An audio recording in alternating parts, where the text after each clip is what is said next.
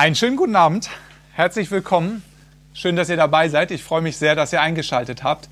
Ich bin Tim von Cradle to Cradle NGO und ich habe heute wieder die Freude, wie jeden Donnerstag um 7 Uhr hier in unserem C2C Lab Talk zu einem spannenden Thema mit einem spannenden Gast zu sprechen heute. Und äh, heute wollen wir uns vor allen Dingen einem Thema widmen, ähm, was nicht immer im Zusammenhang gesehen wird, obwohl es eigentlich so viel miteinander zu tun hat und so wichtig ist, nämlich Cradle to Cradle mit dem Thema Klimaschutz und der Klimakrise zusammenzubringen, beziehungsweise Klimakrise und Ressourcenkrise zusammenzudenken und wie wir aus der Diskussion eines Fußabdrucks, den es gilt zu reduzieren, vielleicht ja eine Diskussion machen können, wo es darum geht, einen ganz anderen Fußabdruck zu hinterlassen. Zu diesem Thema, wie wir einen anderen Fußabdruck hinterlassen und was das miteinander zu tun hat, und auch vielen anderen Themen, möchte ich heute diskutieren mit dir, Professor Dr. Mujib Latif.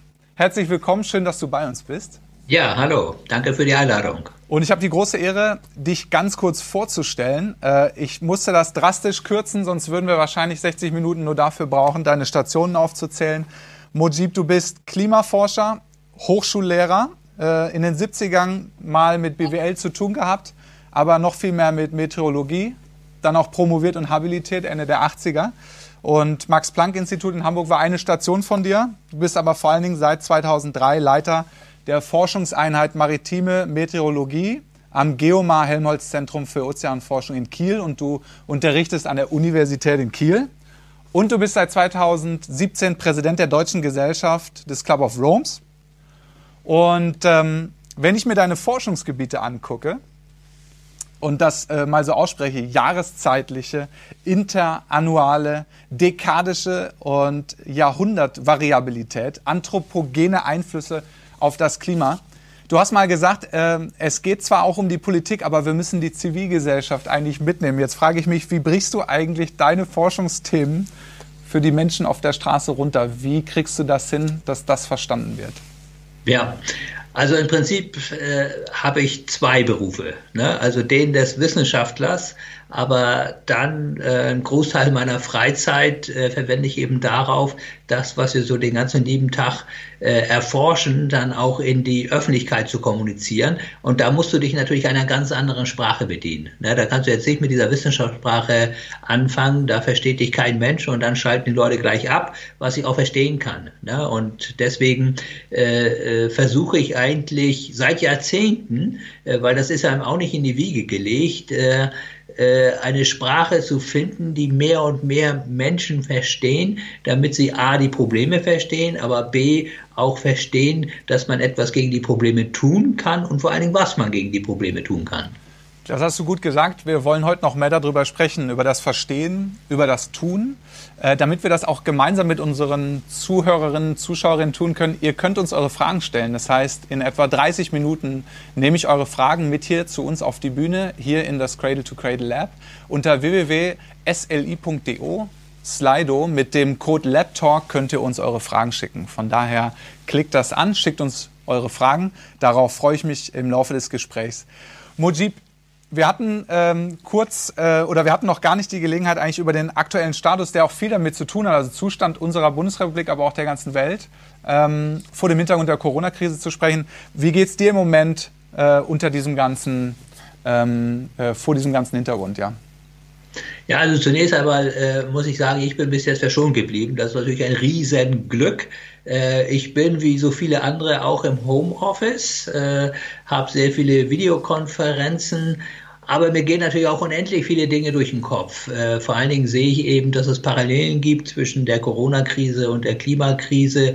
Und was wir jetzt so erleben, wenn ich das mal so sagen darf, äh, ist, ist praktisch äh, äh, den Zustand der Welt durch ein Brennglas äh, betrachtet. Beim Klima, da reden wir über ganz, ganz lange Zeiträume, über Jahrzehnte. Ja, und das Thema ist eben ja auch abstrakt ich will mal ein Beispiel geben, CO2, darum geht es ja in erster Linie, das kann man aber nicht sehen und deswegen merkt keiner, dass wir heute schon einen absoluten Rekordwert mhm. im CO2 haben, den es noch nie gegeben hat, seit die Menschen auf diesem Planeten sind. Aber jetzt bei Corona äh, sehen wir eben, wie anfällig wir Menschen sind und wir sehen eben auch, äh, was wir vielleicht nicht ganz so gut gemacht haben. Und auch hier will ich mal ein Beispiel nennen. So eine Krise wie diese Viruskrise, die fällt nicht vom Himmel, sondern äh, die Kolleginnen und Ko Kollegen aus der medizinischen Fakultät wussten, dass so etwas kommen würde. Und es gab auch schon Pläne, die wurden auch schon im Deutschen Bundestag vor sieben Jahren vorgestellt. Äh, und in diesen Plänen steht zum Beispiel drin, äh, liebe Leute, sorgt dafür, dass ihr Schutzkleidung besorgt, ne? weil irgendwann kommt diese Pandemie äh, und das ist unterblieben. Und äh, das Gleiche passiert ja auch beim Klima irgendwo. Absolut. Äh, wir warnen seit Jahrzehnten jetzt, ja, und trotzdem, zumindest wenn man es weltweit betrachtet, Deutschland will ich da mal ein bisschen ausnehmen, wenn man es weltweit betrachtet, passiert genau das Gegenteil von dem, was eigentlich passieren müsste. Mhm. Der Ausstoß von Treibhausgasen, der wächst und wächst und ja. wächst. Und Du hast das gerade angesprochen, äh, Corona als Brennglas. Du hast ja auch im Vorgespräch äh, schon zu mir gesagt, jetzt kriegen äh, auch noch solche Verschwörungstheoretiker so eine Bühne in der aktuellen Debatte. Du hast gesagt, das kennst du eigentlich schon seit Jahrzehnten aus deinem Fachbereich. Kannst du da vielleicht noch mal mehr zu sagen?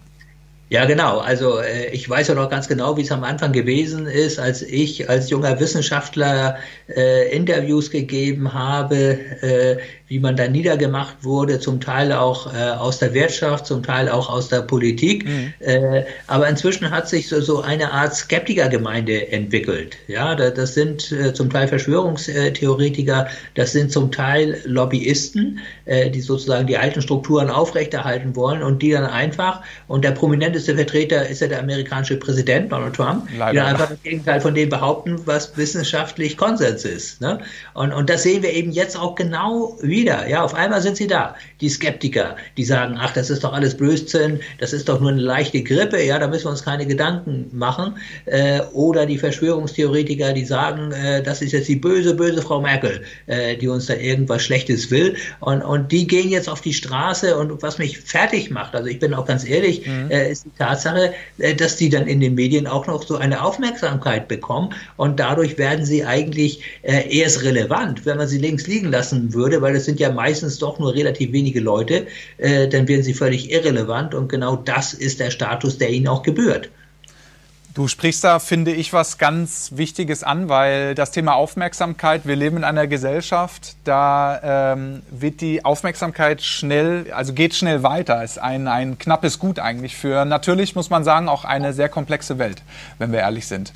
Ähm, wie siehst du unsere Situation heute gemessen daran, dass wir gerade sehr viel über Corona, auch zu Recht natürlich, sprechen, aber doch so wenig, und das finde ich zu Unrecht eigentlich, über das Thema äh, der, der Klimakrise, dieser Herausforderung. Und dann auch noch, weil das ist ja auch noch mal stärker unser Thema, das, das ganze Thema auch Ressourcenkrise mit zu begreifen. Bleiben wir aber erstmal beim Thema Klimakrise auch kurz. Ähm, es gibt Leute, die sprechen bei Corona gerade von einer Chance. Andere sagen, es ist eine riesige Krise und da kann man keine Chance drin äh, sehen. Was ist deine Meinung dazu? Ja. Ja, also äh, zwei Dinge vielleicht vorweg. Auf der einen Seite ist natürlich Corona eine riesengroße Tragödie. Also wenn man sieht, wie viele Menschen schon gestorben sind, wie viele Menschen jetzt schon mit dem Tod kämpfen, äh, dem kann man wirklich nichts Gutes äh, abgewinnen. Äh, und das Zweite, was mir auch wichtig ist, äh, äh, man kann natürlich die großen Krisen, vor denen die Menschheit steht, nicht lösen, indem man die Weltwirtschaft komplett gegen die Wand fährt. Ja, also dass man einfach so einen Shutdown oder so einen kompletten äh, Lockdown macht, das geht natürlich auch nicht. Ne? Aber vor diesem Hintergrund ist es eben auch wichtig, dass wir die anderen Krisen nicht vergessen. Die Klimakrise ist eine äh, von diesen Krisen und äh, wir hatten ja schon mal so eine Situation, dass die Klimakrise vergessen wurde. Das war 2007, damals als Al Gore seinen Film eine unbequeme Wahrheit rausgebracht hat. Er hat ja dann auch den Nobelpreis, den Friedensnobelpreis 2007 bekommen, zusammen mit dem Weltklimarat. Mhm. Aber dann kam die Finanzkrise und daran anschließend die Weltwirtschaftskrise und dann war das Thema urplötzlich aus den Medien verschwunden und kam auch nicht wieder. Ja? Und jetzt hatten wir es so ähnlich. Ja, wir hatten Fridays for Future, äh, wir hatten äh, zum Teil auch Riso, wir hatten die Europawahl, wo die Grünen sensationell gut abgeschnitten mhm. haben, mhm. Äh, wo das Thema Klima eigentlich das wichtigste Thema in Deutschland gewesen ist. Und äh, ja, die Bundesregierung hat darauf reagiert, auf den Druck aus der Öffentlichkeit äh, mit einem Klimaschutzgesetz. Also es wurde ein CO2-Preis eingeführt oder beschlossen zumindest, das soll ja erst 2021 kommen. Der Kohleausstieg, all diese Dinge. Und die werden jetzt wieder in Frage gestellt. Ja, also die Stimmen werden schon laut und das darf nicht passieren. Das wäre eine Katastrophe, wenn wir jetzt wieder rückwärts gehen würden, sondern wir müssen eben die Chance jetzt ergreifen und die Chance besteht eben darin, dass gigantische Finanzmittel locker gemacht werden. Mhm. Und wenn man die jetzt intelligent nutzt, auf der einen Seite, um die Wirtschaft zu stärken und auf der anderen Seite eben auch diesen globalen Krisen zu begegnen, dann hat man diese historische Chance wirklich auch gut genutzt. Wenn ich vielleicht noch einmal auf den Punkt kommen darf, wir kommen gleich nochmal stärker auch zu, zu den Dingen, die wir tun sollten jetzt vielleicht auch. Du hast jetzt schon angesprochen, ähm, die Wirtschaftsförderung anders gestalten, mit, andre, mit einer anderen Qualität vielleicht auszustatten, nicht nur über die Höhe, sondern auch über das Wofür äh, stärker zu sprechen. Vielleicht noch ganz kurz zurück zu dem Punkt, wenn du sagst, du hast ja auch Merkel äh, kritisiert, äh, sehr stark auch für aus deiner Sicht zu lasche Klimaschutzbemühungen. Äh, jetzt kann ich mir eigentlich, und wir sprechen ja auch mit der Politik hier in Berlin viel ähm, für, für unsere Themen, über unsere Themen, äh, es ist ja nicht so, dass jetzt alle Politiker alle Verbandsleute, alle Unternehmenslenker jetzt nur noch mit Corona beschäftigt sind. Wie erklärst du dir das denn, dass wir eigentlich gerade im letzten Jahr mit Fridays for Future, was ja sehr positiv funktioniert hat, die Gesellschaft auch auf, mit, auf ein Thema mitzunehmen? Ja? Ähm, wie erklärst du dir das, dass das jetzt so komplett hinten rüberfällt gerade? Und woher hast du jetzt auch die Sorge zu sagen, vielleicht kommt das sogar gar nicht wieder? Ja, also ich, ich glaube, Fridays for Future äh, war unverdächtig im wahrsten Sinne des Wortes, äh, weil junge Menschen sind auf die Straßen gegangen. Denen kann man jetzt nicht vorwerfen, dass sie irgendwelche Lobbyinteressen äh, vertreten. Mhm. Äh, sondern die haben uns einfach den Spiegel äh, vorgehalten. Ja. ja? Mhm. Und, und äh, das haben sie eben auch den Politikerinnen und Politikern zu Hause vorgehalten oder den äh, Vorstandschefs, wem auch immer. Ja? Und da konnte man eigentlich nichts gegen machen. Und äh, diese Bewegung, die daraus dann entwickelt ist, daraus hat sich ja sehr viel entwickelt. Dann gab es Scientists for Future. Es gibt ja alle möglichen Bewegungen, äh, die sich da irgendwie angeschlossen haben. Ne?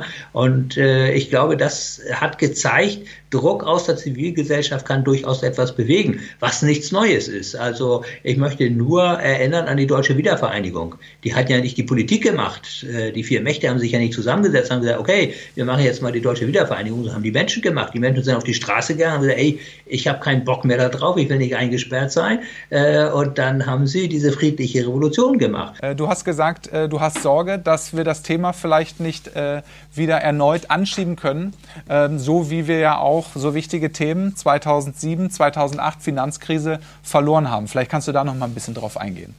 Ja, genau. Also äh, die Frage ist ja zunächst einmal, wie konnte es äh, Fridays for Future schaffen, so eine Aufmerksamkeit zu bekommen und vor allen Dingen auch so wirksam zu werden? Weil sie haben es ja letztendlich wirklich geschafft, äh, dass die Politik darauf reagiert hat mit dem Klimaschutzgesetz und dass die Bundesregierung also tatsächlich einen CO2-Preis äh, beschlossen hat. Äh, der war zuerst zwar extrem niedrig, das habe ich dann als Sterbehilfe für, die, für das Weltklima bezeichnet, aber der wurde dann ja nachgebessert. Der ist dann also ab 20 äh, 21 soll er dann bei 25 Euro pro Tonne CO2 liegen und den Kohleausstieg, den haben wir auch unter Dach und Fach, obwohl das hätte auch besser gemacht werden können. Ja, und, und äh, jetzt kam Corona. Und bei Corona, das ist einfach nur menschlich, äh, da sind die Menschen jetzt direkt betroffen, ja, und, und dann gibt's natürlich jetzt äh, in dem Moment kein anderes Thema mehr. Und deswegen finde ich es auch völlig gerechtfertigt, dass beispielsweise so ein Thema wie Klima äh, jetzt nicht die Schlagzeilen dominiert hat. Aber wir sehen ja jetzt allmählich, dass das Thema Klima wieder äh, auf die Agenda kommt, vor allen Dingen auch deswegen, weil ja jetzt gigantische Finanzmittel locker gemacht werden. Und es wäre so wichtig, dass diese Finanzmittel jetzt einfach dafür verwendet werden, äh, dass jetzt beispielsweise nicht weiter SUVs gebaut werden, mhm. ja, sondern äh, dass man eben ein vernünftiges Mobilitätskonzept entwickelt äh, und dann die notwendigen Strukturänderungen einleitet, äh, die eben für so eine neue Mobilität äh, notwendig sind. Und da ist eben auch jeder aufgerufen, äh, wieder mitzumachen. Ja, äh, natürlich äh, hat man erstmal den Kopf nicht so frei.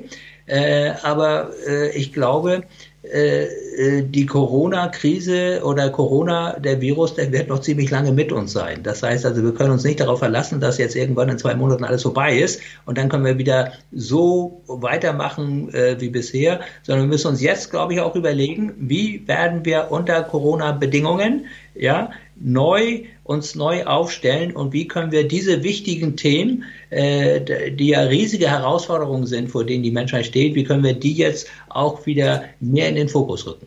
Und du hast ja ähm da habe ich, hab ich ja kurz einen Schlenker gemacht. Du hast gesagt, jetzt die, ähm, die Wirtschaft zu retten, das kann man machen, aber die Frage, ich habe dann gesagt, der Qualität, nicht nur der Quantität, ähm, die müsste man ja eigentlich klären. Heißt das dann, äh, VW beispielsweise für Corona können sie nichts, aber für ihr Auto, was ohne Ende CO2 rausschleudert, Feinstaub produziert, nicht kreislauffähig ist, dafür können sie ja eigentlich was.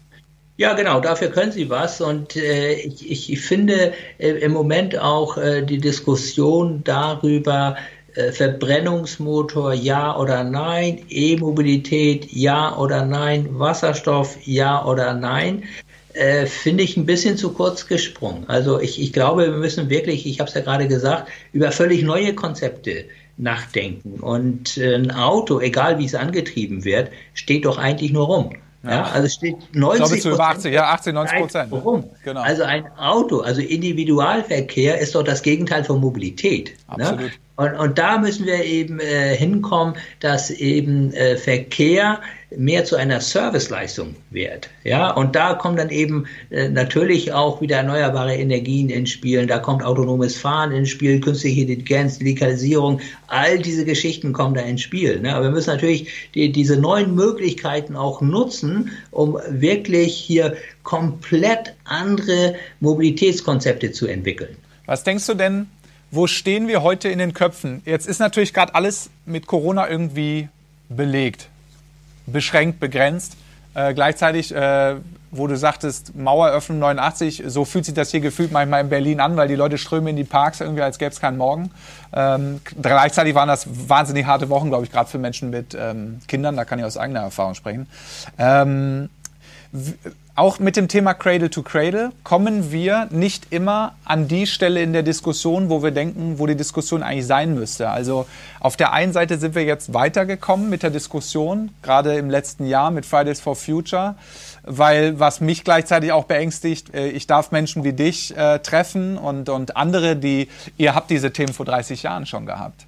Und da frage ich mich, da fragen wir uns hier äh, mit unserer Arbeit, wir haben ja auch viele junge Leute bei uns, wir haben über 800 ehrenamtliche Aktive, die in Deutschland das Thema Cradle to Cradle auch diskutieren, in den Zusammenhang stellen, Klimakrise, Ressourcenkrise äh, zusammen denken. Warum denkst du, vielleicht hast du eine Antwort darauf, äh, weil ich habe irgendwie keine, warum fällt uns das nach wie vor so schwer? Ist das, ist das ein Verständnisthema? Ist das ein, ist das ein Kulturthema? Was denkst du, wo müssen wir da vielleicht auch ansetzen? Ja, ist natürlich ein ganz schwieriges äh, Thema, ist natürlich äh, ein Thema äh, aus der Psychologie. Ja, wir Menschen äh, äh sind, wie wir sind und ich glaube, niemand versteht ganz genau, äh, warum wir eigentlich wie handeln. Aber meine Erfahrung ist einfach die, du musst immer das Undenkbare denken. Ne? Sonst kommst du nicht voran. nehmen wir die erneuerbaren Energien. Also vor 20 Jahren wenn du gesagt hättest, äh, wir produzieren unseren Strom in 20 Jahren zu weit über 40 Prozent aus Sonne und Wind, also erneuerbar, du wärst ausgelacht worden. Äh, die Energiekonzerne hätten gesagt, träum weiter. Ne? Vielleicht in 100 Jahren, aber doch nicht in 20 Jahren. Mhm. Ne? Und, und das meine ich einfach damit. Du musst immer das Undenkbare denken, im Guten wie im Schlechten. Äh, und das tun wir nicht. Äh, ich will mal ein schlechtes Beispiel nennen. Äh, äh Atomkraft. Mhm. Ja, ich meine, das undenkbare Denken. Ein Atomkraftwerk kann hochgehen, es kann zum Superbau, Supergau kommen. Mhm. Ne? Und genau das ist in meiner Lebensspanne schon mindestens zweimal passiert, ja. wahrscheinlich sogar dreimal. Ja. Ne? Äh, und, und ich glaube, das müssen wir uns immer wieder klar machen. Äh, äh, man könnte es jetzt lax sagen, shit happens. Ne? Und darauf müssen wir vorbereitet sein. Ich, ich meine, auch so ein Coronavirus, äh, ich habe es vorhin schon gesagt, es war völlig klar, dass so etwas kommen wird, weil die verändern sich auch, diese Viren, und, und äh, irgendwann äh, trifft so ein Virus einfach eine, auf eine unvorbereitete Welt. Also was ich sagen will ist, es wird die nächste Krise kommen, egal wie die aussieht. Äh, wir haben schon Krisen und wir müssen uns einfach besser vorbereiten auf solche Krisensituationen. Ne? Und äh, eins ist eben auch ganz wichtig, viele dieser Krisen, äh, vor denen wir stehen, haben eben äh, eine gemeinsame Ursache. Und das ist eben, dass wir nicht nachhaltig auf diesem Planeten leben, dass wir nie daran denken, was bedeutet eigentlich das, was wir so den ganzen lieben langen Tag machen, was bedeutet das eigentlich für den Rest der Welt und was bedeutet das auch für die zukünftigen Generationen. Du hast gerade gesagt, das äh, finde ich so spannend, dass du sagst, wir müssen die Dinge eigentlich besonders groß denken, sonst ähm, reicht das vielleicht nicht aus, vielleicht greift das dann einfach zu kurz. Ich finde, man hat das in Teilen erlebt, wenn wir uns sehr stark zum Beispiel auf Ressourceneffizienz, Energieeffizienz einschießen, was für sich gesehen ein sinnvoller Teil einer Veränderung ist, dann haben wir nachher perfekt falsche Produkte beispielsweise. Ein perfekt optimierter, super effizienter Autoreifen reibt heute so unglaublich fein seinen, seinen, seinen Feinstaub in die, in die Luft, dass er eben in unsere Lunge gerät und äh, gar nicht mehr den menschlichen Körper ähm, verlässt. Ich glaube, dass das Unmögliche möglich machen oder denken, ähm, CO2 wird jetzt in der Klimadiskussion ja sehr stark eben als das große Problem gesehen und da geht es jetzt erstmal rein um die Emissionen. Und bei Cradle to Cradle wiederum diskutieren wir ähm, äh, ja auch mit Blick auf natürliche Kreislaufsysteme, wo man ja eben auch äh, den Kohlenstoffkreislauf betrachten kann, nochmal stärker aus dieser Ressourcenperspektive. Und da interessiert mich mal, wie du das jetzt siehst oder dir erklären kannst. Aus unserer Perspektive fehlt in diesem Diskurs ganz stark, also in der, nicht, dass man das nicht kennt, aber in der öffentlichen Breite ist es einfach nicht angekommen, dass wir neben der Klimakrise natürlich noch viele andere Krisen haben. Ich glaube, das haben viele schon mal so gehört, aber mindestens mal diese Ressourcenkrise. CO2 im Grunde ist ja imitiert in der Atmosphäre ein Kohlenstoffmanagementproblem am völlig falschen Ort im Grunde. Aber CO2 selbst oder Kohlenstoff ist ja auch wahnsinnig nützlich und gehört ja auch in einen Kreis, ganz natürlich. Was denkst du dazu? Ja, genau. Ich meine, das sind ja, äh, ist ja der Kern viel, vieler Probleme. Du hast jetzt äh, CO2 an, angesprochen. Also wir benutzen ja die Atmosphäre als Müllkippe. Das ist ja das Problem. Ne? Mhm. Also äh, CO2 ist ja äh, im Prinzip was Gutes. Äh, CO2, äh, das Leben ist ja kohlenstoffbasiert, ja, deswegen kann man ja gar nichts gegen CO2 haben. Man kann auch nichts gegen CO2 in der Luft haben, weil CO2 äh, sorgt ja dafür, dass es so etwas wie einen Treibhauseffekt gibt und dieser Treibhauseffekt der ist dafür verantwortlich, dass wir so milde Bedingungen auf der Erde haben. Ne? Wir haben ja auf der Erde Temperaturen so im Mittel von 14 bis 15 Grad über die gemittelt, gemittelt über die ganze Erdoberfläche. Ne? Geh mal zur Venus. Ne? Auf der Venus herrschen weit über 400 Grad auf der Oberfläche. Und dann fragt man sich, warum ist das eigentlich so? Weil die Venusatmosphäre fast zu über 95 Prozent aus CO2 besteht. Bei uns auf der Erde macht CO2, man sagt ja auch, es ist ein Spurengas, macht einen Bruchteil eines Prozents aus. Ne? Äh, und, und deswegen hat es genau die richtige Treibhauswirkung neben anderen Gasen wie Wasserdampf. Äh, auf der Venus äh, ist die Atmosphäre ohnehin viel dichter, hat viel mehr Masse und dann ist praktisch die ganze Atmosphäre aus CO2. Das macht einen gigantischen Treibhaus. Und das zeigt uns einfach, dass es immer die Menge ist, äh, die sozusagen die Verhältnisse bestimmt. Und genau wie du sagst, äh, äh, CO2 ist super in der Atmosphäre, aber zu viel CO2 ist schlecht. Das ist wie mit einer heilsamen Medizin. Wenn du die Dosis nimmst, die dein Arzt oder deine Ärztin dir verschrieben hat, ist alles in Butter. Ne? Aber wenn du Überdosis nimmst, kann es Nebenwirkungen haben. Und genau darüber reden wir. Ne? Aber wir haben natürlich äh, sehr viele äh, Probleme. Äh, und darauf hatte der Club of Rome ja schon hingewiesen, 1972 mit den Grenzen des Wachstums. Äh, wir haben den Verlust an Artenvielfalt. Wir, wir haben die Degradation, Degradation der, der Böden, äh, die, äh, den Eintrag von Plastikmüll in die Weltmeere, die Vergiftung der Weltmeere, all diese Geschichten. Und das zeigt einfach, dass unsere Weltwirtschaft äh, offensichtlich den falschen Gesetzen folgt. Das muss man so deutlich sagen. Ja? Und wir müssen es wieder hinkriegen, äh, dass die Rahmenbedingungen so sind, dass eben die Schätze der Erde, also die äh, Ressourcen, soweit es geht, äh, geschont werden und vor allen Dingen auch erneuert werden. Das ist ja genau das Prinzip von Cradle to Cradle. Ja. ja? Und äh, da gibt es eben tolle Möglichkeiten und, und ich, ich glaube, äh, was einfach zu kurz kommt in der aktuellen Diskussion oder seit Jahrzehnten ist einfach, dass man nicht deutlich macht, dass es geht, dass man keine Erfolgsgeschichten erzählt, dass man zeigt, hier dein Stuhl, auf dem du gerade sitzt, ja, der ist genauso ein Cradle-to-Cradle-Stuhl. Ne? Und der hat keine Gifte und der macht dich nicht krank und, und so weiter. Ne? Und trotzdem sitzt man gut. Ist ja kein Folterstuhl. Ich ja, ich fühle mich nicht gefoltert. Ne? Ja, passt also ja. Man fühlt sich ja wohl da drauf. ne?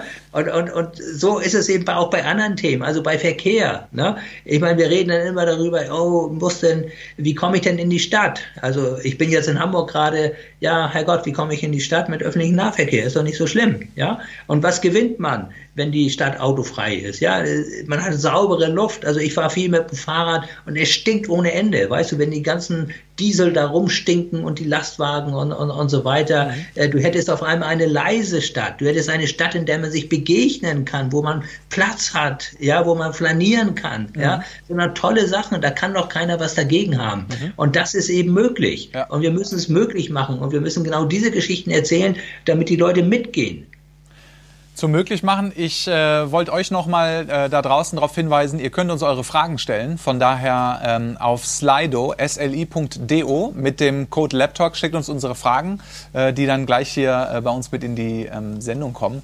Das ähm, Mojib, das, das möglich machen, äh, das fand ich jetzt auch nochmal spannend, dass du das sagst. Ähm, Denkst du, dass es, äh, weil in dieser Zeit geht jetzt alles digital, wir sitzen vor diesen Zoom, Webex und Gedöns irgendwie, ist eigentlich fürchterlich, die ganze Zeit starren wir nur in diesen Bildschirm rein. Wir haben ja hier das Cradle-to-Cradle-Lab in Berlin gebaut, damit Dinge auch erfahrbar, anfassbar sind.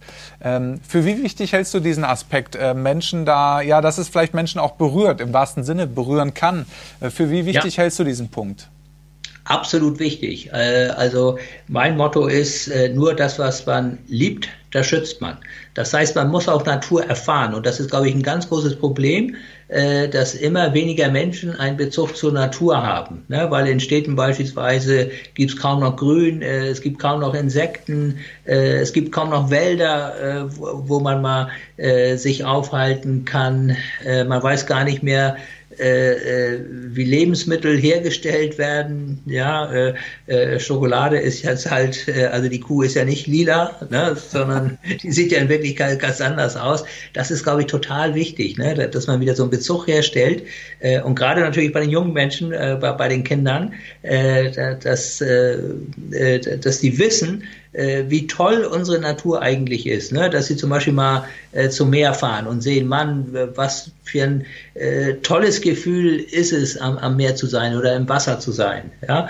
Und, und äh, das ist wichtig. Aber ein Aspekt ist auch noch wichtig, den dürfen wir nicht vergessen. Ich meine, wir leben ja nicht äh, in, in einer äh, Welt, die irgendwie gerecht ist. Ja, und, und das ist meiner Meinung nach ein ganz wichtiger Punkt. Also die gesellschaftlichen Verhältnisse, die müssen auch so sein, dass die Menschen imstande sind, auch eine Veränderung durchzuführen. Ne? Ich meine, wenn du deine Miete nicht mehr bezahlen kannst, ne?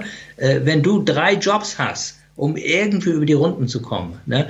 Dann ehrlich gesagt interessiert dich einen Scheißdreck die Umwelt, ne? weil du, du musst erstmal zusehen, äh, dass du irgendwie vorankommst und dein Leben organisiert kriegst, ne? Äh, dass du existieren kannst auf diesem Planeten. Und, und deswegen glaube ich, äh, gehen viele Dinge oder müssen viele Dinge Hand in Hand gehen und wir müssen, glaube ich, schon auch die gesellschaftlichen Verhältnisse so ausrichten, äh, dass nicht immer der kleine Mann oder die kleine Frau dann die Zeche zahlt, weil das ist die große Angst der meisten Menschen. Mhm. Ne? Äh, wenn die Umweltschutz hören, wenn die Klimaschutz hören, ne, dann denken sie sofort, aha, okay, ich muss es bezahlen. Ne? Und die da oben, ja, die sahen weiter ab. Ne? Und das darf eben nicht sein. Das heißt also, äh, ich bin zutiefst davon überzeugt, dass diese Transformation, von der wir ja sprechen, diese enorme Transformationsleistung, die wir vollbringen müssen, die wird nur funktionieren, wenn es gerecht auf der Welt mhm. zugeht. Ne? Sowohl innerhalb einer Gesellschaft wie bei uns, aber auch zwischen den Gesellschaften. Wir dürfen nicht vergessen, dass die reichen Länder ja die armen Länder auch ausbeuten. Ne? Ja, ich, Und das, ich glaube, das da ist auch ein ganz wichtiger Aspekt in diesem ganzen Nachhaltigkeits äh. Ich, ich bin dir sehr dankbar für diesen Punkt, weil ich glaube, auch dieser Zusammenhang wird nicht immer gesehen. Teilweise, äh, unsere Diskussion läuft ja äh, manchmal mit Cradle to Cradle noch mal ein Stück technischer. Also wie geht das wirklich konkret, äh, äh dass Materialien abbaubar sind für den biologischen Kreislauf, dass wir technisch ähm, recyceln äh, Design für Demontage und so weiter, ähm, dass man es hier konkret auch aus unserem C2C-Lab, wie kriege ich die Decke wieder raus, wie kriege ich den Boden wieder raus, wie muss eine chemische Formulierung, eine chemische, ähm, wie muss es chemisch so strukturiert sein, dass es sich abbauen kann, dass es auch nicht ges äh, gesundheitsschädlich ist, dass es gesund ist in der Nutzung und so weiter.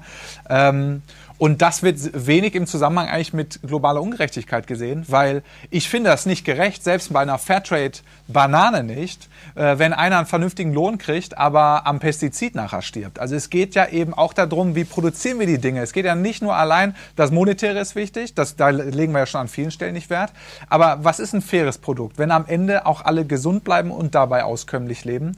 Und da äh, hängt ja unsere giftige Produktion, kreislaufunfähige Produktion. Ähm, ich habe mir ähm, hatte die Gelegenheit in Accra dort ähm, mir das anzugucken, wie im informellen Sektor Elektroschrottrecycling passiert. Und wenn man das anschaut und eigentlich sieht, wir produzieren das gar nicht erst kreislauffähig, dann kommen Leute auf die Idee, so ein Mobiltelefon, ein Tablet, ein Fernseher runterzuschmelzen, auseinanderzubrennen, um irgendwie noch an diese Materialien dran zu, äh, dran zu kommen. Und da merkt man doch eigentlich, das hängt so eng miteinander zusammen. Äh, es wird Ressourcenkriege geben, die gibt es heute schon. Kriege um Wasser, Kriege um Phosphor. Ähm, und äh, wie kriegen wir diese Themen eigentlich noch stärker vernetzt, dass man eigentlich klar ist, mein Konsum hier in Berlin, hat was damit zu tun, wie es Menschen in Ghana beispielsweise geht.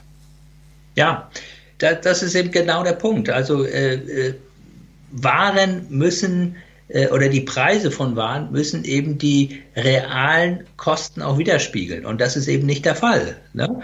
Äh, und äh, wenn wir wollen, dass Dinge auch äh, weit weg nachhaltig produziert werden, dann müssen wir natürlich äh, die Menschen auch davor bezahlen, dass sie äh, jetzt nicht äh, äh in, in, in giftigen äh, Gewässern äh, bis zum Knöchel stehen und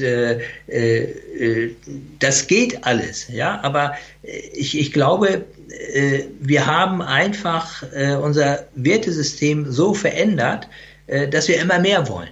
Und dabei brauchen wir es gar nicht. Äh, wenn man fragt, also wenn man in der Glücksforschung fragt, was macht eigentlich glücklich, ja, dann, dann sind das meistens keine materiellen Dinge. Natürlich, wenn man nichts hat, dann will man natürlich schon etwas haben. Ja, aber wenn man das mal auf uns bezieht, ja, äh, für uns sind andere Dinge viel, viel wichtiger, ne, wie Familie, Kinder, äh, äh, Freunde und, und, und so weiter. Ne, wenn man also ein bestimmtes Einkommen hat, äh, dann sind das die Dinge, die wichtig sind. Und wir leben leider in einer Gesellschaft, äh, wo das Streben nach immer mehr, äh, vor allen Dingen auch nach immer mehr Geld, nach immer mehr Macht, ja, äh, irgendwie die Prämisse ist. Und, und das müssen wir, glaube ich, ändern. Und da brauchen wir einfach auch eine gesellschaftliche Diskussion. Und ich vermisse diese gesellschaftliche Diskussion so unglaublich, weil das müssten zum Beispiel auch die Kirchen aufgreifen. Mhm. Ja, und da sehe ich überhaupt nichts. Äh, äh das müsste doch das Thema schlechthin für die Kirchen sein. Äh, natürlich hat der Papst äh, eine Umweltenzyklika verfasst, die ich eigentlich auch sehr gut äh, finde. Ja, äh, also Aber genau. Ja auch viel diskutiert, ja. Mhm. Ja, genau. Hat, äh, hat, hat ja die, die Probleme genau richtig beschrieben und erkannt. Ja, und er sagt ja auch, dass eine kleine Minderheit, eine kleine reiche Minderheit, also jetzt nicht wörtlich, aber ich übersetze das jetzt mal so, eine kleine reiche Minderheit den Rest der Welt und die Umwelt ausbeutet. Ne? Und das geht eben nicht. Und wir müssen äh, es schaffen, da, dass die Bedingungen äh, wieder so sind, äh, dass, äh, wenn ich es auf die Wirtschaft beziehe, die Wirtschaft wieder für die Menschen da sind ja, und dass die Wirtschaft äh, auch wieder äh, so funktioniert, dass sie eben nicht zulasten der Umwelt äh, Gewinne macht, sondern eben äh, Umweltzerstörung so stark besteuert wird oder so stark bepreist wird, dass es sich verbietet, weil es dann nicht mehr rentabel ist. Das fand ich gerade gut, weil du hast ähm, eigentlich mich bald zur Gretchenfrage hier gebracht, die ich dir eigentlich noch stellen wollte oder wo ich eigentlich noch mal in unserem Gespräch drauf kommen wollte. Und äh, da wir auch zu Zuschauerfragen kommen, ihr könnt uns noch immer Fragen stellen auf www.sli.do mit dem Code LabTalk.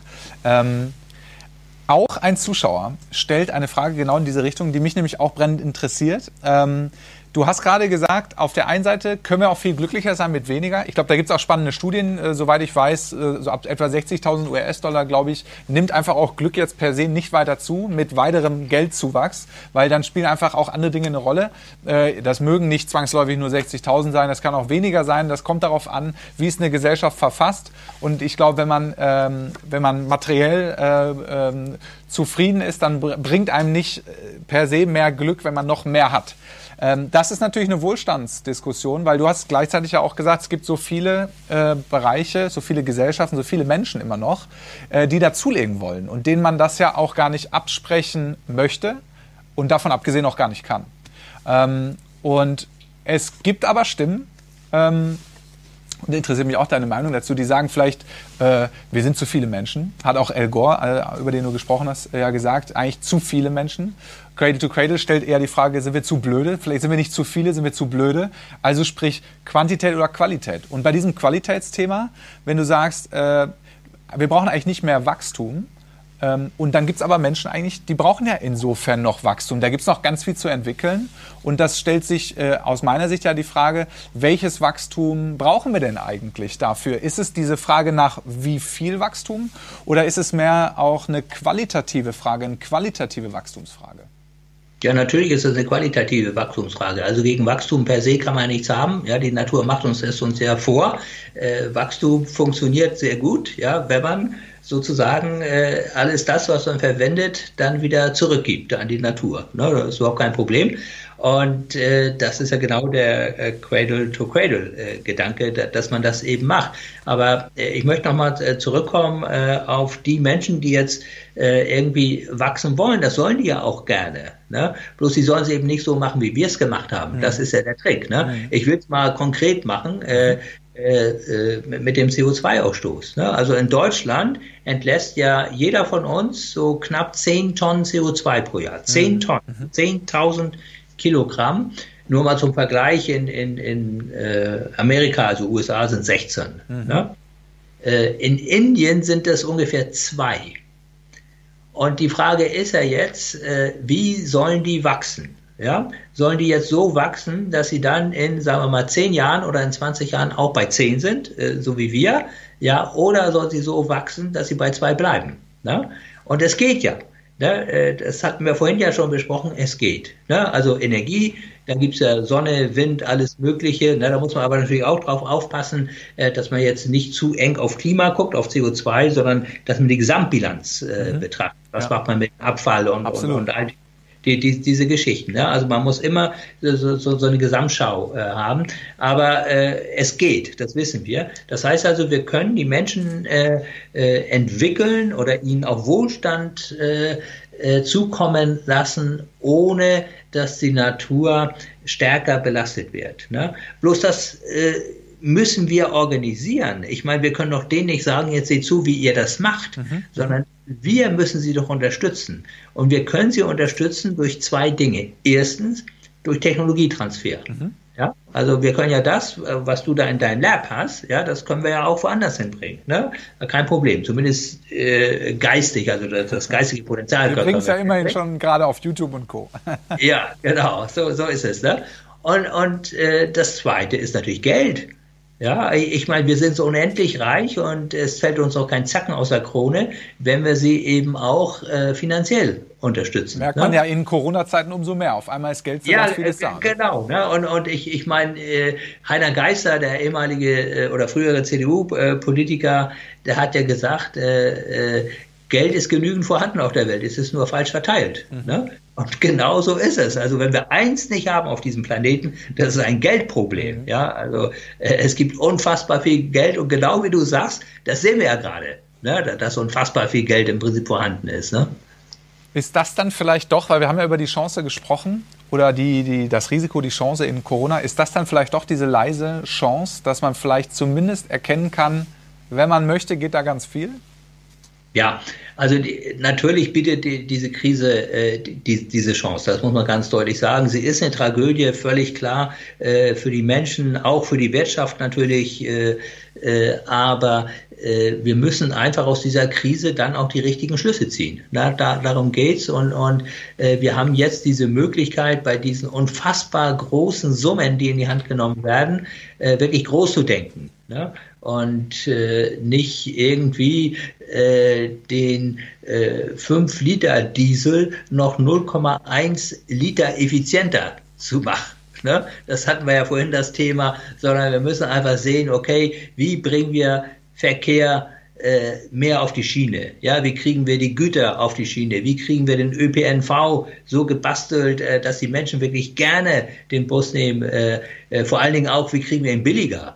Ne? Ich, ich meine, äh, der ist ja viel zu teuer. Und, und, wieso, äh, lohnt, wieso kann man fliegen wäre, von Berlin nach Düsseldorf? Warum ist der, warum ist der Zug teurer in, auf dieser Strecke? Ja, genau. Das ist doch eigentlich rational nicht mehr zu erklären. Ne? Und, und das sind so Fehlstellungen, die muss man einfach äh, verändern. Und das kann man eben jetzt auch wunderbar äh, machen. Äh, ich finde auch, man sollte vor Verboten auch nicht zurückschrecken. Ne? Also ich finde, man könnte auch Inlandsflüge verbieten.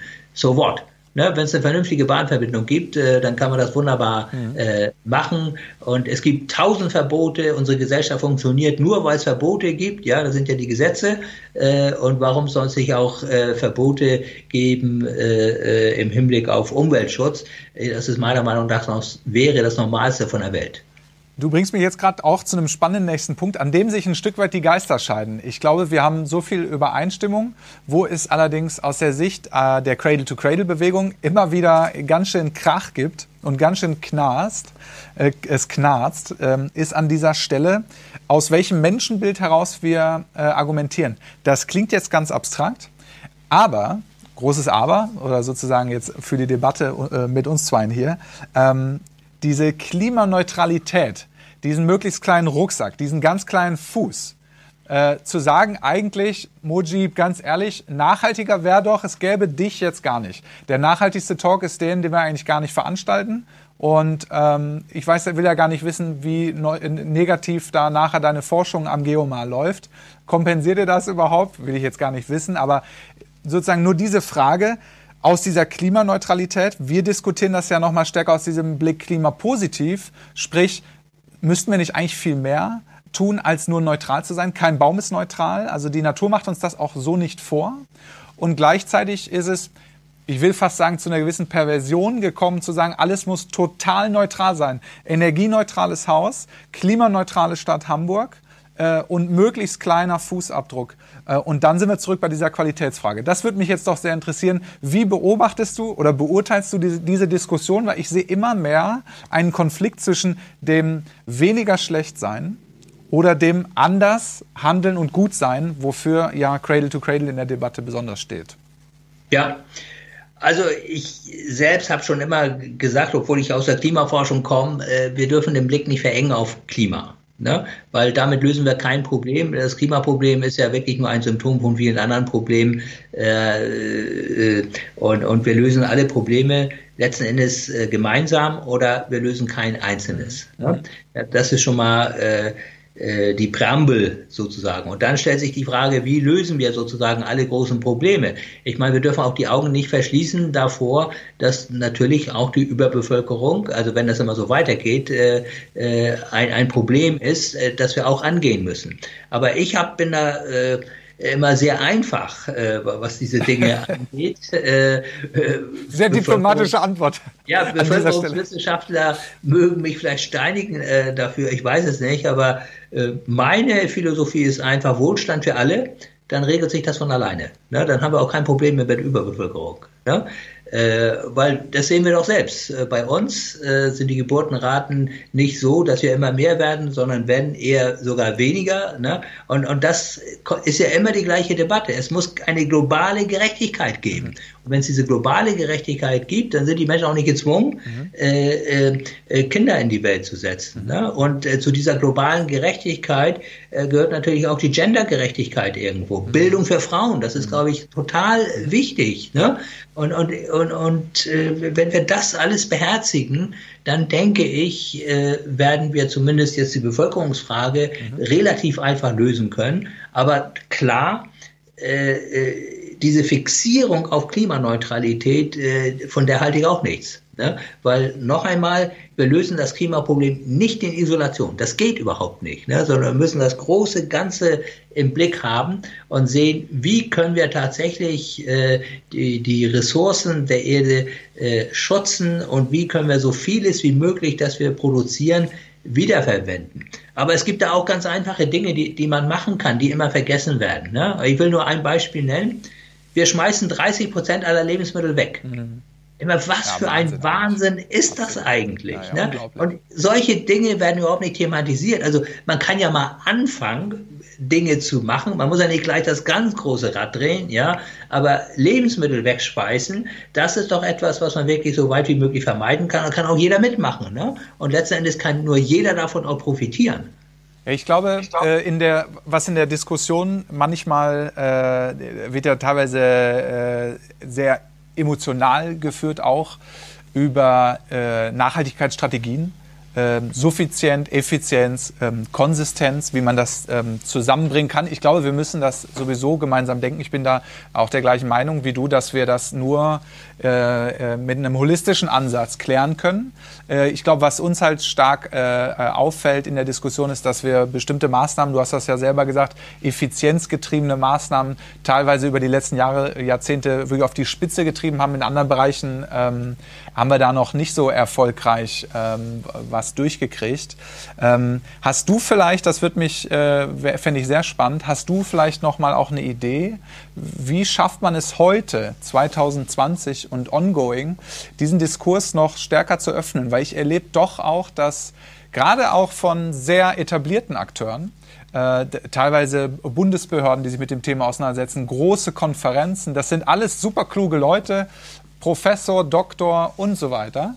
Ähm, und da wird aber viel durch, aus meiner Sicht manchmal so durcheinander geschmissen, dann wird sehr schnell geht's äh, heiß her. Super emotional, gerade wenn es auf dieses Thema des Fußabdrucks geht. Und äh, ich finde nach wie vor, dieses Narrativ ist so präsent. Und ich äh, habe irgendwie das Gefühl, vielleicht müssen wir davon auch runterkommen und sagen, vielleicht geht es dann gar nicht mehr um den Fußabdruck, weil äh, ich finde, dass äh, das herrscht immer noch sehr stark vor, dass wir unseren Fußabdruck möglichst, möglichst klein halten. Wenn du sagst, eigentlich müssen wir das auch anders sehen, wie können wir denn die, diese Diskussion dann auch verändern? Vielleicht ein Stück weit von diesem Fußabdruck auch ähm, Abstand nehmen, zumindest von diesem schlechten, negativen? Naja, ich hatte ja die gesellschaftlichen Verhältnisse angesprochen und dazu gehört natürlich auch die Art und Weise, wie die Weltwirtschaft funktioniert.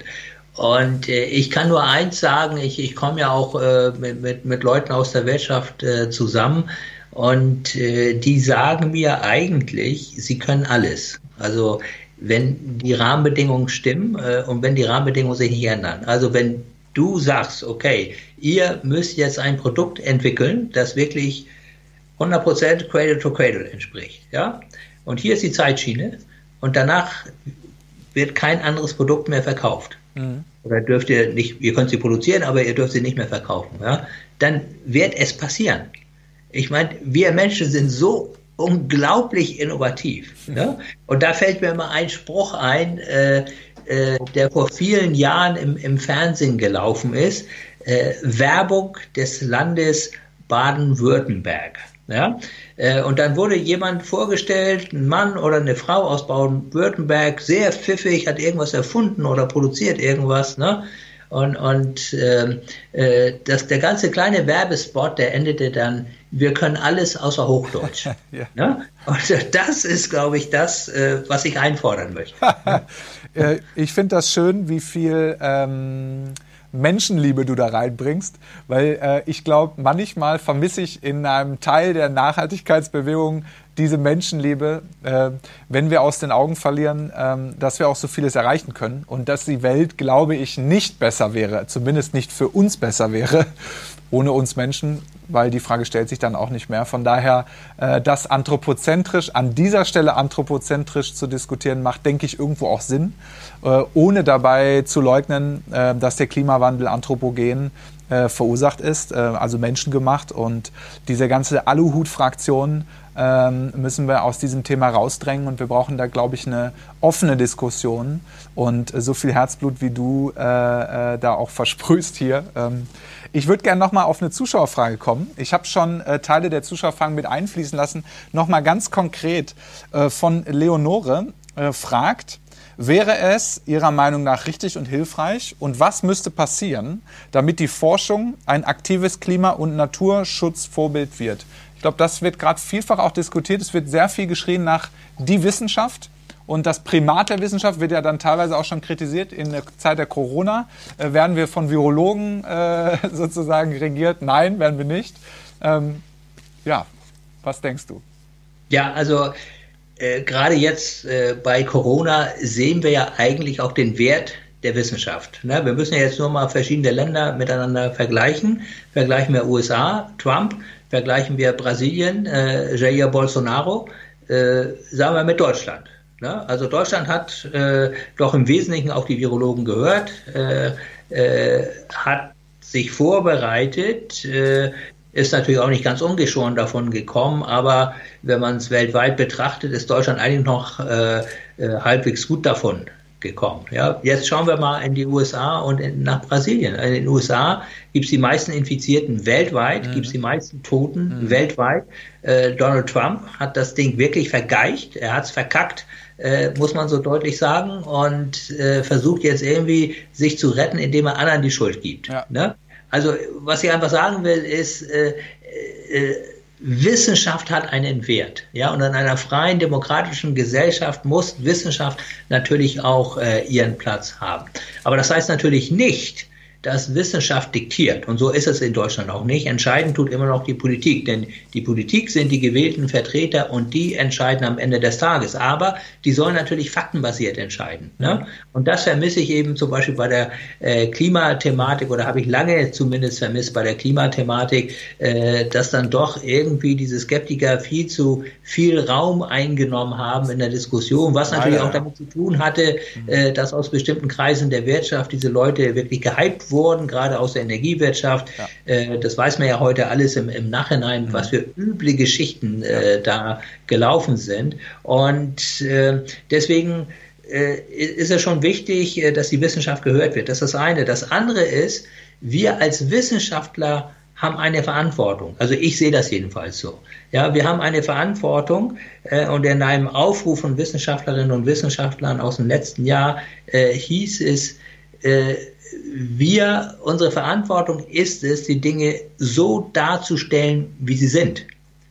Und, und das ist total wichtig. Ich meine, wir haben keine Eigeninteressen. Es wird uns zwar immer unterstellt, wir haben keine Eigeninteressen, sondern wir präsentieren unsere Ergebnisse. Ne? Und dann muss die Gesellschaft äh, was daraus machen. Ne? Aber gerade im Fall des Klimas ist es ja so, dass, dass weltweit alle Institute mehr oder weniger zu ähnlichen Ergebnissen kommen, dass alle Wissenschaftsakademien in allen Ländern äh, zu ähnlichen Ergebnissen kommen.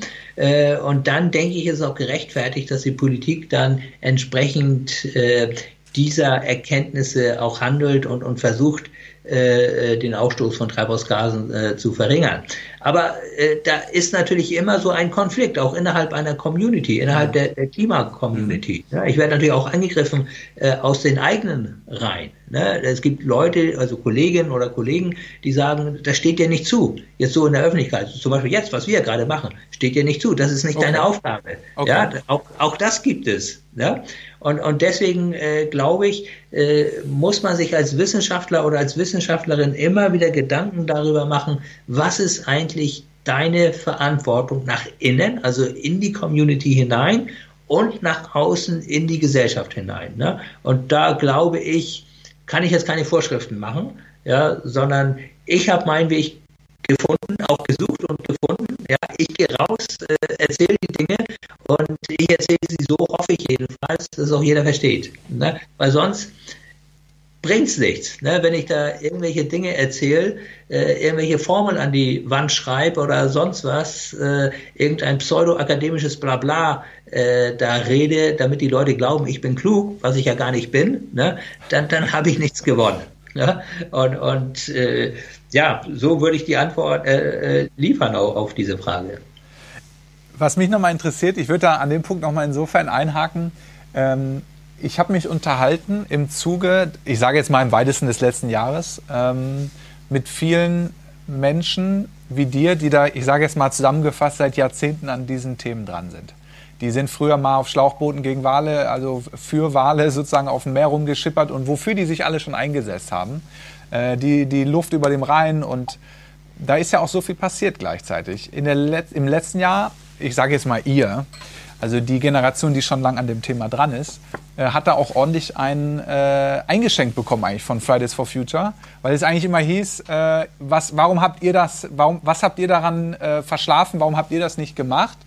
Und in diesem Zuge kam auch die Diskussion, äh, diese, diese Demokratiefrage, die hast du ja gerade auch so ein bisschen angeschnitten nochmal, äh, kam auch sehr stark hoch. Ähm, also wie lässt sich, also zwei Fragen, äh, wie siehst du das, diese Generationenfrage, und wie lässt sich diese ganze Herausforderung auch unter demokratischen Vorzeichen lösen? Weil du hast jetzt auch Trump angesprochen äh, totalitäre Systeme. Äh, manch einer schied nach China. Wir haben dir das gerade mit Corona ähm, gemacht. Äh, Stichwort Ökodiktatur. Das finde ich jetzt nochmal total ja. spannend. Ja, es ist äh, spannend. Ähm, äh, vielleicht so viel äh, Diktatur läuft nicht. Ne? Ich meine, Corona, wir haben es gerade gesehen, das Ganze ist nur eskaliert, weil es in China eine Diktatur gibt weil die Chinesen es unter der Decke gehalten haben, nicht offen kommuniziert haben. Äh, wenn sie gleich im eigenen Land dagegen vorgegangen wären gegen den Virus, wenn sie gleich die Weltöffentlichkeit, insbesondere die WHO, also die Weltgesundheitsorganisation, informiert hätten, wäre das bei weitem nicht so schlimm ausgegangen, mhm. äh, wie es jetzt ausgegangen ist. Ne? Das zeigt einfach, diktatorische Regime können nicht die Lösung sein. Wir kennen es auch in Deutschland übrigens. Ja? Weil wir hatten jahrzehntelang zwei Staaten, DDR und BRD. Ja, wo gab es Umweltschutz? Da, wo die Menschen frei sind, in der Demokratie. Wo gab es keinen Umweltschutz? In der DDR. Ne? Das zeigt einfach, dass man diese Diskussion gar nicht aufmachen sollte. Die Demokratie ist die beste Form aller Gesellschaftsformen, die ich jedenfalls kenne. Ich kenne jetzt keine bessere und mit der müssen wir zurechtkommen. Ne? Aber äh, Demokratie kostet Mühe. Ja, Demokratie heißt, dass die Menschen sich einbringen müssen. Demokratie kann man nicht von oben verordnen. Demokratie lebt von jedem Einzelnen. Ne? Und deswegen ist es eben so wichtig, dass sich auch jeder einmischt. Ne? Man muss ja nicht gleich auf die Straße gehen. Man kann ja auch mit dem Nachbarn oder mit der Nachbarin mal darüber diskutieren. Und wenn man irgendwas Schräges hört, sagen, ey, wie kommst du denn dazu? Mhm. Und, und, kannst du das denn belegen? Und woher weißt du das denn? Ne? Und äh, das ist, glaube ich, wovon Demokratie lebt. Und ich warne davor, auch nur zu denken, äh, dass man irgendwie in sowas wie eine Ökodiktatur gehen sollte. Kommen wir von diesen ganz großen Themen, äh, wir bleiben zwar bei einem großen Thema, aber doch noch mal konkreter zu einer Zuschauerfrage. Äh, denn hier wird äh, gefragt, ähm, konkret eben, können wir klimarelevante Emissionen ähm, der Atmosphäre auch aktiv entziehen? Wenn ja, welche und wie bringt uns das weiter? Konkrete Zuschauerfrage an dich. Großes ja. Thema, aber konkreter. Ja, ja, also vielleicht ganz kurz, äh, von dem, was wir in die Atmosphäre ausstoßen, äh, bleibt knapp die Hälfte in der Luft, aber das für extrem lange. Ne? Äh, und deswegen kommt alles, was wir jetzt ausstoßen oder ein Teil davon kommt obendrauf. Das erklärt übrigens auch, warum trotz Corona der Gehalt an CO2 immer noch steigt. Mhm. Ne, viele Menschen glauben, das kommt jetzt eben mit dem Klima äh, besonders gut äh, äh, zu Pass, ist, ist überhaupt nicht so. Ne? Äh, man kann das gut verstehen mit der Staatsverschuldung. Also wenn man jetzt dieses Jahr äh, was nicht der Fall sein wird, aber nur hypothetisch, weniger Schulden aufnimmt als letztes Jahr, steigt der Schuldenberg trotzdem. Und so ist das auch mit dem CO2. Das heißt, der Rückgang, den wir jetzt dieses Jahr haben beim CO2-Ausstoß, der wird trotzdem dazu führen, dass der CO2-Gehalt der Atmosphäre steigt. Das heißt also, man wird vermutlich nicht umhin können, CO2 aus der Luft zu entfernen, ne? weil äh, äh, man wird es wohl nicht schaffen, gehe ich mal von aus, in 20 oder 30 Jahren wirklich überhaupt kein CO2 mehr auszustoßen. Ne? Also was wir dann noch ausstoßen, müssen wir irgendwie versuchen rauszuholen. Und das Schlimmste, was passieren kann, ist, äh, wenn man das irgendwie verbuddeln will. Ne? Ich meine, ein Entsorgungsproblem haben wir ja schon, das mit dem Atommüll. Ne? Und ich möchte dass wir ein zweites Entsorgungsproblem schaffen, nämlich das CO2-Entsorgungsproblem. Ne? Mhm. Aber der Trick ist natürlich, und da kommt Cradle to Cradle äh, wieder ins Spiel, man kann es ja sinnvoll nutzen. Mhm. Ne? Also ist ja nicht so, dass CO2 irgendwie total giftig ist, ne? sondern CO2 kann man auch als Rohstoff äh, benutzen und da kann man interessante Dinge äh, mit, mitmachen. Ne? Also ich bin jetzt kein Ingenieur, deswegen kenne ich mich da nicht besonders gut aus, aber ich weiß eben, dass es da viele Leute gibt, die sich damit beschäftigen äh, und, und äh, CO2 aus der Luft äh, verwenden wollen. Da kann man Energie mitmachen, äh, äh, was auch immer. Man, man kann bestimmte Produkte äh, herstellen. Das muss man sehen, äh, was man damit macht. Aber äh, ich, ich glaube, technisch ist es möglich und es wird kein Weg dran vor, vorbeiführen, dass wir es auch tun. Ich hoffe, woran kein Weg dran vorbeiführt, ich, furchtbare Hook. Aber ähm, wir äh, sind eine gemeinnützige NGO und ähm, wir brauchen Unterstützung bei dem, was wir hier tun. Und äh, da ich vergessen habe, das in der Mitte dieses Talks schon mal anzumerken, wollte ich das fast zum Ende nochmal so platzieren, dass ihr vielleicht äh, Lust habt, uns zu unterstützen. Ihr könnt spenden für uns äh, und unsere Arbeit, für dieses Format hier, aber auch für das, was wir in den Regionen tun mit unseren mehr als 50 Initiativen. Wir haben mehr als 800 ehrenamtlich Aktive, machen große Kongresse, Veranstaltungen, jetzt ganz viel digital. Wir haben ein tolles Team hier in der Kommunikation, im Fachreferat, in unserem neuen Bereich Städte und Kommunen. In all diesen Bereichen diskutieren wir das Thema Cradle to Cradle. Wie können wir von einem weniger schlecht zu einem richtig gut kommen? Wie können wir einen Fußabdruck hinterlassen, äh, den wir feiern können? Und wie sieht der dann aus? Ähm, von daher äh, freuen wir uns über jede Unterstützung. Besucht uns einfach bei uns auf der Website. Da findet ihr alle Details unter www.c2c.ngo. Und ähm, unterstützt äh, oder folgt uns auf unseren sozialen Kanälen, ähm, auf Instagram, auf Twitter, auf Facebook ähm, oder äh, hier auf unserem YouTube-Kanal. Und ähm, eine letzte Frage, weil wir nämlich schon äh, so lange, finde ich, so spannend miteinander sprechen. Mojib, ähm, auch in deine Richtung. Ähm, du kannst auch spenden, aber ich meinte eigentlich viel mehr. Äh, was kannst du uns mitgeben? Was äh, denkst du, sollten wir äh, aus deiner Sicht vielleicht noch mal stärker ins Auge fassen, um, ähm, um die Gesellschaft zu verändern, um das anzuschieben? Was denkst du, was müssen wir als NGO noch mal konkret stärker tun oder tun? Ja, also was mir persönlich äh, ein bisschen auf dem Herzen liegt, ist, äh, dass man da nicht versucht, irgendwie in Konkurrenz zu kommen, mhm. ne, sondern dass man versucht, gemeinsam, es gibt ja viele NGOs, äh, dass man irgendwie versucht, gemeinsam, vielleicht auch zusammen mit den Stiftungen, ja, äh, irgendwie das große Rad zu drehen. Also das wäre mir schon wichtig, äh, dass es da jetzt irgendwie keine äh, Eifersüchteleien gibt, weil am Ende kämpfen wir alle für die gleiche gute Sache. Ja, und, und nichts wäre schlimmer, wenn man da Sand ins Getriebe bekäme, bloß weil einige wichtiger sein wollen als andere.